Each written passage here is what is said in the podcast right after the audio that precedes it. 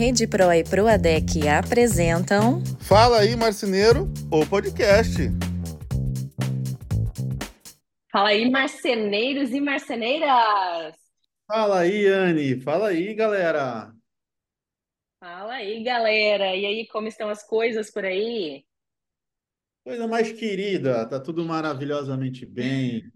Trabalhando muito, já não esquenta para o Experts, esquenta para a Formobile. Esse é um ano cheio de cheio de dois bons eventos para os marceneiros. Exatamente.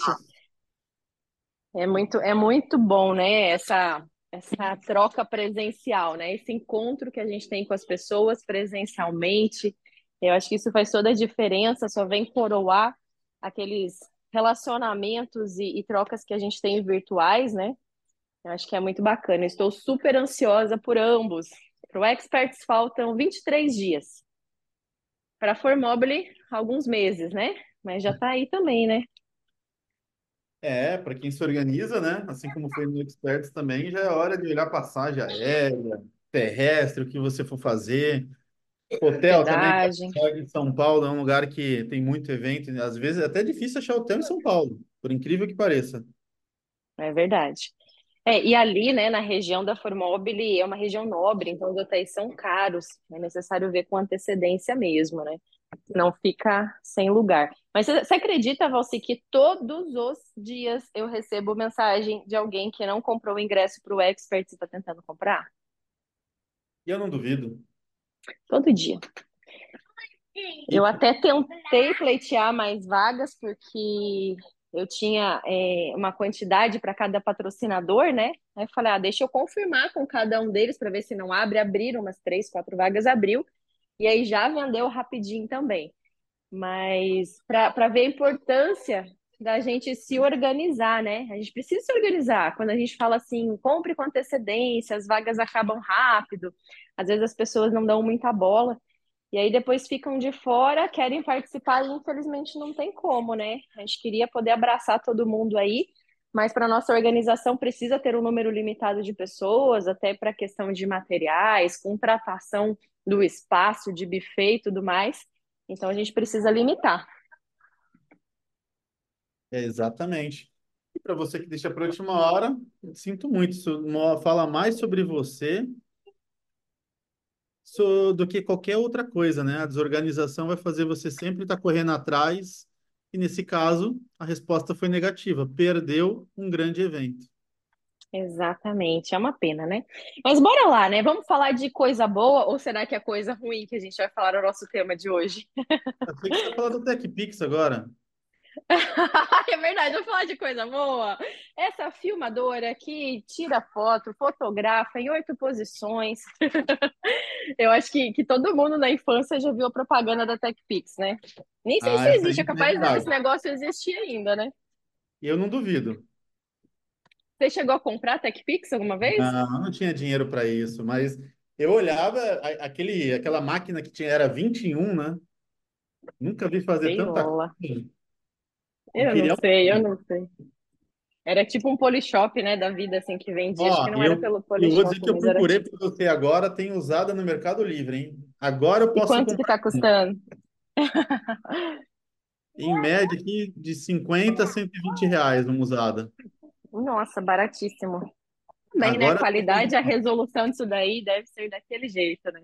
Mas bom, vamos, vamos lá, né? Galera que está nos ouvindo, não deixa de fazer aquele story maroto de colocar marcenaria fora da caixa e valci.gular lá marcadinho para a gente saber aonde você está nos ouvindo, porque a gente ama te repostar. E vamos falar sobre o tema de hoje, Valci. Qual que é o tema de hoje? O tema de hoje é melhor que TechPix. Hoje a gente vai falar sobre o cliente está me devendo. E agora? E agora? E aí, Valci, você já passou por essa situação alguma vez? Passei, eu até é uma coisa que eu, eu falo muito em aberto no canal, né? Eu tive isso na época, sem atualização, a gente deve ter mais ou menos aí de causa ganha. Estou falando já de coisa muito grave, né? Mais de Uhum. meio milhão. Isso Meu fora a Deus céu. atualização, né? Valores Sim. que podem vir a quebrar uma empresa fácil, hein? E a gente vê a quantidade de empresas e marcenarias que quebram ao redor do Brasil por falta de pagamento dos clientes, né? Inadimplência. E, e vamos puxar a raiz desse problema. É, por que, que você acha que isso acontece, Valci? Como é que, que chega a ponto do cliente estar devendo? Eu, eu, particularmente, eu vejo duas questões aí, tá? As empresas corretas, mas que, porém, não têm um contrato bem, ali, bem feito, não tem uma comunica, comunicação assertiva, não tem nem experiência. Porque a gente sabe, né? Tem cliente que você sabe que vai dar problema na hora que ele te dá o bom dia já. Uhum. Então, eu vejo que tem um lado que está muito relacionado a você evoluir, não só a maneira que, com que você cobra, né? Já que a gente pode estar tá falando da maquininha aqui da, da Rede Pro, uhum. tirar de todos esses problemas aí de cheque sem fundo, Pix que era para ser feito e não foi, e tudo mais, mas também tem um lado contratual que falta muita informação, tá? Uhum. Então, o marceneiro, ele acha que o cliente entendeu o que ele queria, o cliente acha que o marceneiro entendeu também o que ele queria, no final tem um desacordo na montagem.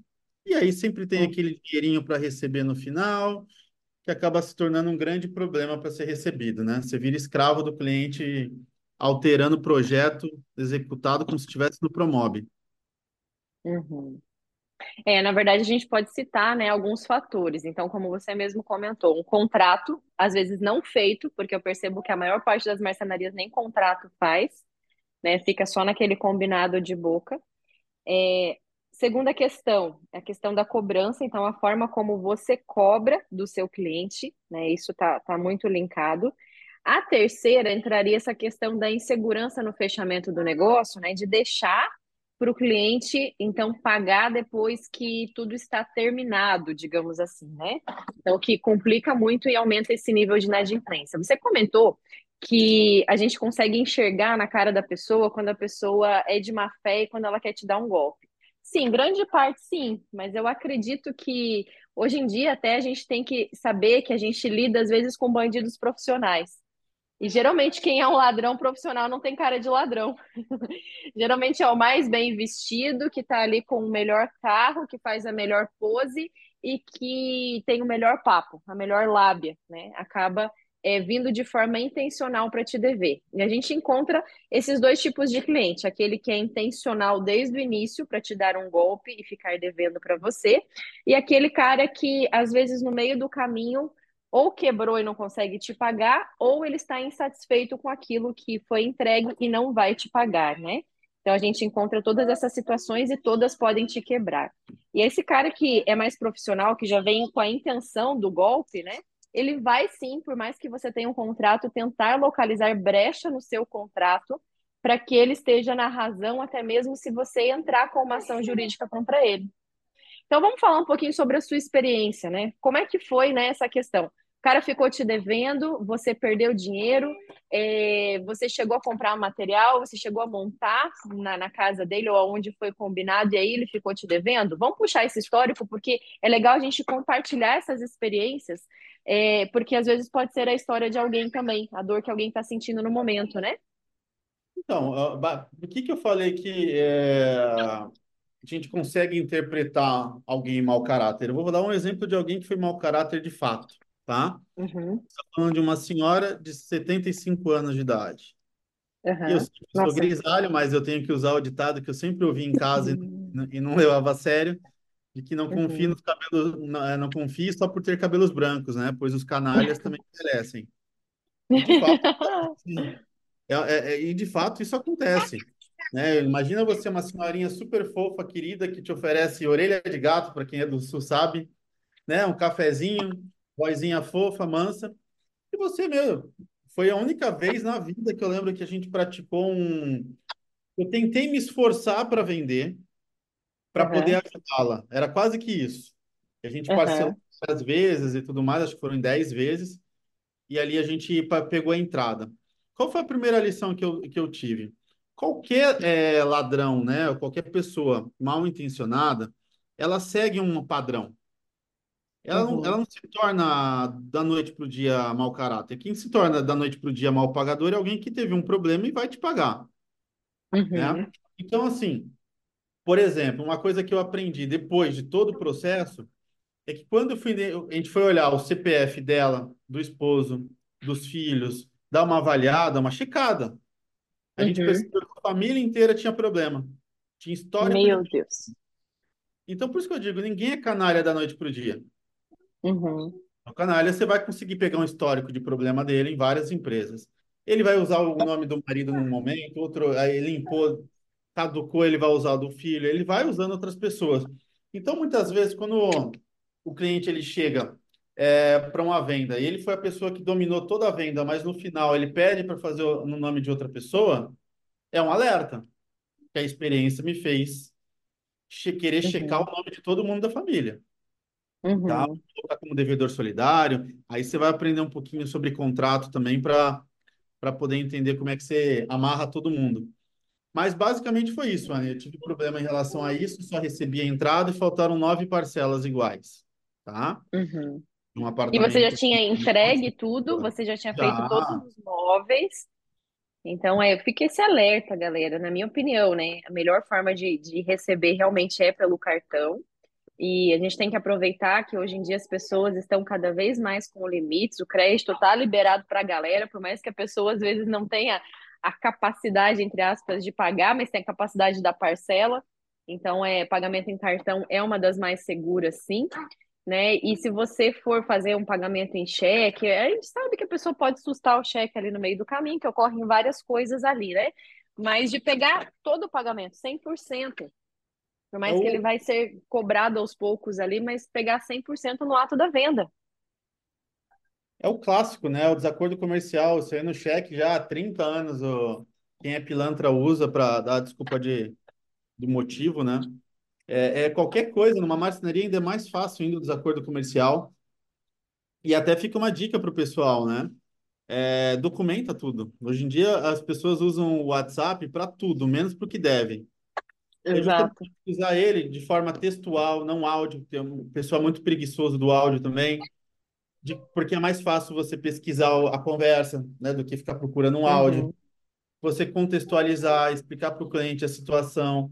É, teve um, teve um problema no móvel, explica para o cliente que o contrato diz, que dia você vai. Se você tem isso tudo documentado, e isso aconteceu comigo, porque essa senhora, por exemplo, ela tentou entrar num desacordo comercial, né? Uhum. O que que vai acontecer? O que que um juiz olha? Ele vai olhar dados, ele não vai, ele não vai querer só saber a tua historinha. Ele quer saber, Uhum. beleza, você disse que o móvel está mal feito, cadê a prova? Cadê? Você falou para o marceneiro? Você tem isso documentado, que teve uma mensagem pedindo assistência? Então, é, é importante a gente documentar isso tudo, porque isso lá no final vai fazer toda a diferença para ganhar.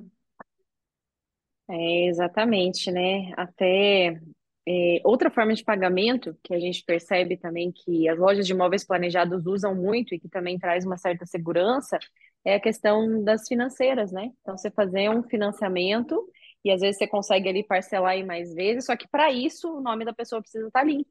E aí talvez é por isso que muitas pessoas ainda não, não fazem, não utilizam desse método de pagamento, porque não tem o nome limpo na praça, né? Infelizmente. O que, o que deveria ser, tipo assim, algo básico, né? Não estar devendo e estar com o nome limpo, hoje em dia é raridade. Que aí entra naquela questão que a gente falou do quanto que os valores são invertidos, né? E ficaram invertidos. Então se tornou normal estar com o nome sujo, né? Infelizmente. Então, questão de pagamento, né? Então, por cartão ou pelas financeiras, na minha opinião, são as melhores opções para fazer um parcelamento para a pessoa. Ah, mas eu vou receber no Pix à vista em três vezes. Uma no, no ato do fechamento do contrato, uma quando começar a montagem, outra no término da montagem. Alerta também, né? Pode ser que é, exista, né, sim, a fidelidade do cliente. Vamos crer que a maior parte das pessoas são boas, né, e não estão aí para fazer algum tipo de golpe, mas tenha muito cuidado com isso, né? A gente tá- até fez um episódio sobre contrato, e eu até vou dar um spoiler aqui, quem estiver presente no Experts, né? é, vai ser entregue um modelinho de contrato. A gente pegou um modelo existente, do qual eu já tinha divulgado nos meus primeiros vídeos ali no canal do YouTube. Esse contrato tinha sido feito pela Leina, que é a esposa do Carlos, que era da Hábitos, e esse contrato ele viralizou. Todo mundo copiou e todo mundo repostou ele. Todo mundo que você possa imaginar. E aí eles até tiraram esse contrato do ar. Aí eu peguei ele mandei para o doutor Cristiano, que fez um podcast conosco sobre o contrato, para ele revisar e colocar algumas cláusulas extras, né?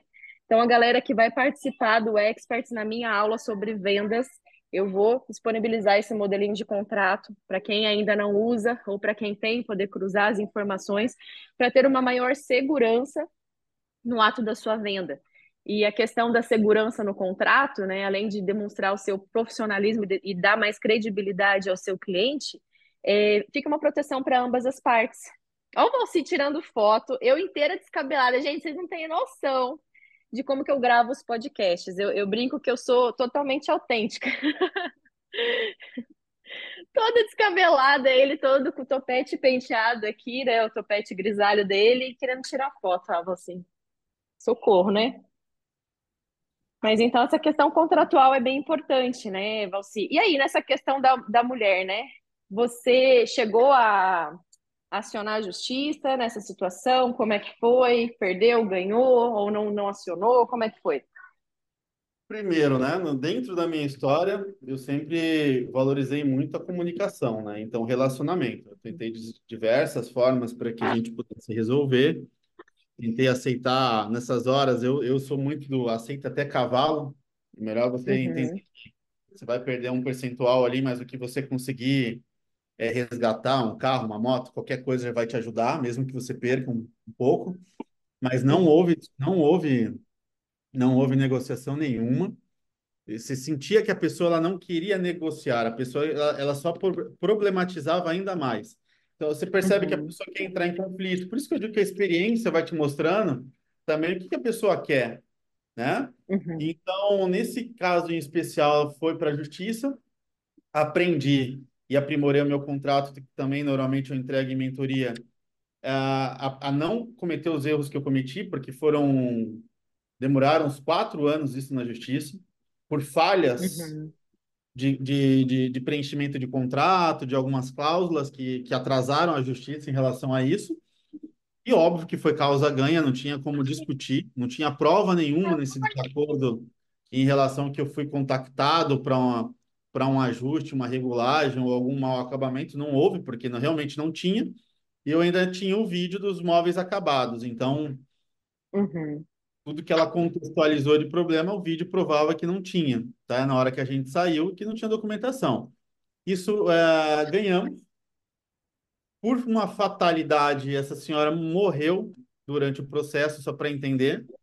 Então, mais uma vez, a falta de um contrato bem alinhado e bem preenchido fez com que eu ainda demorasse mais uns dois a três anos para conseguir pegar essa dívida no nome dela e jogar uhum. para a família porque era um bem comum de usufruto, né, onde todo mundo utilizava no apartamento. Pois bem, isso foi vencido. E agora sim, né, a pessoa que não quer pagar, ela não paga, né? A família uhum. não vai botar dinheiro na conta dele a vida inteira. E eu tenho outros, tá, Anne? Quando eu falo eu somo meio milhão, aí eu estou falando em pelo menos três clientes, se eu não me engano. Então, uhum. tenho os três que eu, que eu perdi dinheiro, né? Que eu, ou melhor, que eu não ganhei, é, foram três ah. clientes que nós ganhamos na justiça e os três até hoje, para não mentir, um acho que esqueceram, botaram dinheiro na conta dele e a justiça puxou para nós. Mas foi uhum. assim, foi uma dívida que hoje deve estar tá, juntando os três, deve estar tá passando dos 3 milhões em, em atualizações, né? Uhum. E nem cócega. É, não é fácil, não. Você sabe que recentemente também eu estava conversando com um amigo que até é um influencer aí digital também no ramo da marcenaria. E ele até ia no Experts, ele falou assim, Anne, não vou, aconteceu uma coisa aqui bem complicada, eu não lembro se a dívida era de mais ou menos uns 200 mil. Eu fechei com um cliente e esse cliente me deu um plano de cerca de 200 mil, acho que era isso mesmo. E depois perguntei, mas como que foi isso, né? O que que aconteceu? Aí ele falou que ele tinha feito fechamento para um CNPJ, então, era uma empresa e essa empresa declarou falência. E aí ele já tinha entregue tudo também. E agora, né? O que fazer nessa situação, né? Então, é, é bem complicado mesmo, né? A gente tem que tomar cuidado, né? Da mesma forma também, né, Valci, que tem o outro lado, né? A gente percebe que, infelizmente, dentro do ramo moveleiro, seja na parte de loja de imóveis planejados ou mesmo de marcenarias, também tem muita questão é, de golpistas do contrário, né? Que às vezes vão lá e, e, vendem, arrecadam um valor alto aí dos clientes e depois somem, né? Se, se afundam em dívidas, somem e deixam seus clientes na mão. Então, infelizmente, pessoas mal intencionadas, mal intencionadas, tá difícil o português aqui, né? Pessoas mal intencionadas têm dos dois lados, né? E então, assim, o que, que você diria dentro da sua experiência, né? Como que a gente pode evitar essa questão, na sua opinião? É muito complicado, né? Tudo assim, a gente tem que ter esse feeling, mas às vezes a pessoa que, que tá com má intenção ali, a gente não vai conseguir fazer essa leitura, né? É, mas como, eu vou como dizer, evitar ao máximo, né? eu vou dizer para você o seguinte: o cliente mal intencionado ele procura empresas despreparadas também, tá? Uhum. Quando você, eu vou dizer para você que, por exemplo, um contrato bem feito, é, mecanismos de, ó, eu vou até aqui, até aqui eu não vou, até a sua postura no atendimento, você vai filtrando esse tipo de cliente também, tá? Uhum. Vai pegar o cara mais despreparado possível, até o cara que se bobear não faz nenhum recibo, entendeu? Uhum. É, eu, eu, eu vejo isso. Não que o outro está bem assegurado, mas é, você corre um risco maior, você está mais vulnerável. Só que tem um outro ponto também, Anne, você falou que tem muito marceneiro aí, é, que realmente é mau caráter. Mas tem, aí, tem muita gente despreparada. Então, o que Uhum. acontece? A comunicação toda, você trata o cara bem, cuida bem do cliente, tal, vende. Aí você demora, atrasa. Aí na hora que você vai entregar, bate uma porta. Sabe aquelas coisinhas que vão incomodando o cliente? Uhum. E com razão, com toda razão. Você vai construindo ali uma pessoa que, de fato, ela vai, ela vai, ela vai ter um, um incômodo muito grande contigo. Às vezes ela já tem um incômodo de obra, um monte de coisa acontecendo, e você é mais um que vem dando problema para ela.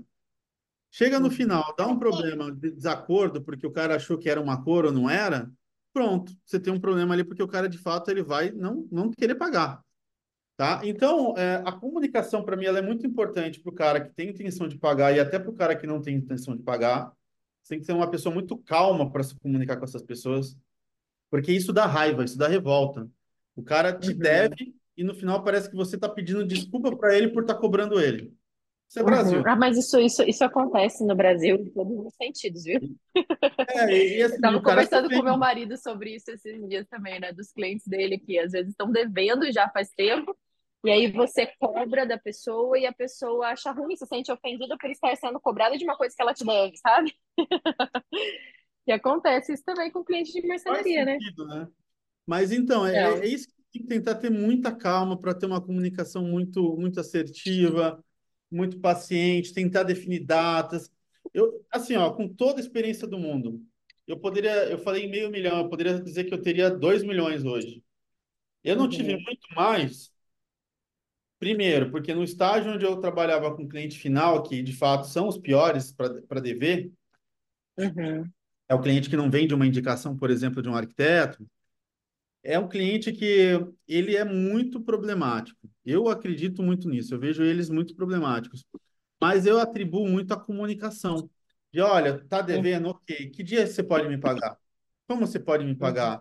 Tentar entender que eu, eu, eu comprei material, eu também devo para os meus fornecedores sobre aquilo com que eu montei na sua casa. Então, eu tento muito botar o, a pessoa no meu lugar e ter uma comunicação muito clara e muito simpática, por mais que a pessoa me deva, Uhum. sabe? Uhum. Isso ajuda demais você reverter os clientes que de fato estão devendo por uma casualidade de um problema na vida, né? De Uhum. tentar entender se ela não pode trocar, se ela não pode dar um carro, se não pode dar uma moto. Eu já tentei de tudo. E, e nesse tentar de tudo me fez diminuir muito a quantidade de dinheiro que ficou na mão dos clientes, né? Uhum. Comunicação para mim é É. muito importante. Não, eu concordo, comunicação é importante em todas as questões, né, dentro de uma venda, né? Na verdade, em, em toda a nossa vida, a comunicação é importante em qualquer tipo de relacionamento. E eu costumo falar que venda, ela é puramente relacionamento, né? A venda, ela sai de forma automática a partir de um relacionamento. É, outra coisa que eu acredito que seja importante, né, que as pessoas, às vezes, por medo de perder uma venda ou por querer muito fechar um negócio, porque elas já vem de um histórico em que elas já estão meio que no vermelho e etc., de querer abrir muito é, essa questão das formas de pagamento, por exemplo. Ah, eu, eu, vou fechar negócio com esse cara porque eu estou sem vendas já faz um tempo e me apareceu um cliente aqui com uma proposta meio mirabolante, mas eu vou fechar porque eu preciso vender. Então, nessa insegurança, as pessoas acabam pegando, às vezes, clientes problemáticos, é, sendo que talvez era a hora de demitir o cliente, né? A gente fala muito sobre essa questão de demitir o cliente. Então, tem, tem certas situações que a gente precisa dizer não que a gente precisa entender que não é o cliente que vai te trazer lucro e resultado. Que só o fato né, de você fechar aquela venda ou gerar um faturamento incerto, né, aquilo às vezes pode ser um problema para você e não a solução como você espera. Então, ter esse filtro também, né? Então, quanto mais a gente também se posiciona em relação a isso, a gente também vai atrair clientes diferenciados dentro daquilo que a gente quer atender. Eu acho Ó, importante eu, essa questão. E eu vou dar uma dica de ouro para fechar o nosso podcast aqui, que para é fácil às vezes a gente falar para você se posicionar, mesmo devendo muito boleto. Eu sei que tudo é difícil, talvez venha com maturidade ou muito estudo, ou talvez os dois. Mas a dica que eu te dou para você que hoje briga e tem que conseguir fazer um negócio parcelado, eu não vou dizer dez vezes, pelo amor de Deus, hein? Vamos botar aqui quatro vezes no máximo toda negociação que envolver parcelamento de Pix, você tem que se sujeitar a isso.